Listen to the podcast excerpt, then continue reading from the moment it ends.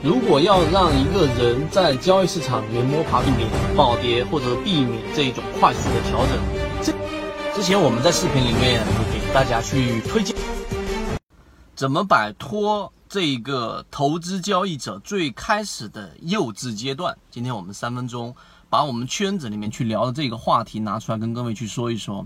任何人一进市场，他一开始。除非你特别有天赋，不然的话，一定是由一个非常幼稚的阶段进入到逐渐逐渐成熟的阶段，然后在最终能不能成为我们所说交易过程当中的这种高手，然后这个就靠天分了。但是前者的幼稚阶段包含着什么呢？第一，你一定会经历过以为推荐股票就能赚钱的阶段，你一定以为。哎，你的能力强与不强？你告诉我一只股票，或者说我看你最近两三个交易日，或者说一个星期或者一个月吧，你交易能赚钱，你就一定是一个高手；如果不能，你就一定不是一个高手。又或者你会以为我们所说的，哎，在行情好的时候，你给我的看到的股票必须要两三个涨停板，然后呢才是真正的高手，不然的话我自己就做得很好啊，你哪算什么高手？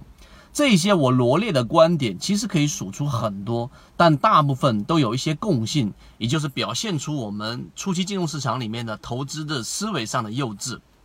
为什么？我们当然知道真金就靠火来炼啊，所以一个交易者是否成熟，一定是看他的交易结果啊。除了交易结果以外，其他所有东西都不用去谈。但是呢，我们来说一说其中的这一些逻辑。首先，第一个，刚才我们说推荐股票为什么不能赚钱？因为真正要做好一只股票，或者说从一只股票里面去拿到利润，它是有一个完整的系统的。第一，你先得看看大盘环境，就像现在的大盘环境是属于什么环境呢？是二类股已经开始切换上来了，八类股已经没落下去了。如果前面做股票，然后呢是做那些短线的打板的，那么现在正是处于还债时间，你必须要有一个大盘环境的。了解，第二个，你选的个股一定是得符合现在当下市场环境的。第三，你买入的位置是比较。想要系统的学习，可以邀请加入到我们的实战圈子，添加个人号 B B T 七七九七七，实战圈子会分享早盘信息、标的的筛选方法讲解等等。好的位置。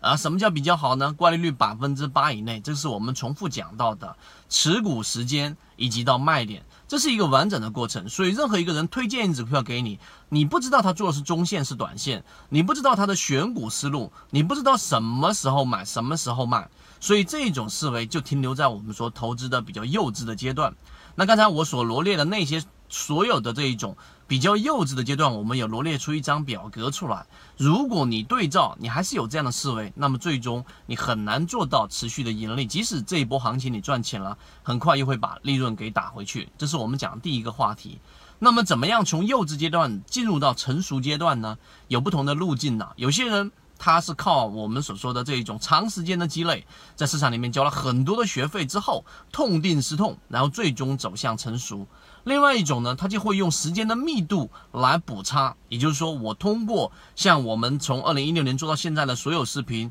从交易系统、交易心态到交易模块，所有的细节全部的录制完整版视频之后，你完整的听完，然后找到适合自己的盈利模式，最终在实战过程当中去交一部分学费，因为学费是必须要交的，你的弯路必须要走的，因为这些经验只有你走过，才会总结成自己的最终能力。最后才能真正的过渡到我们所说的成熟阶段，这是一个非常难的阶段啊，这是一个非常难的过渡，并且我们看到大部分人都走不过这个阶段，并且呢，都还是以自我为中心，不以客观事实为这一个操作的一个依据，最终就总在第一个阶段里面不断不断的盘旋。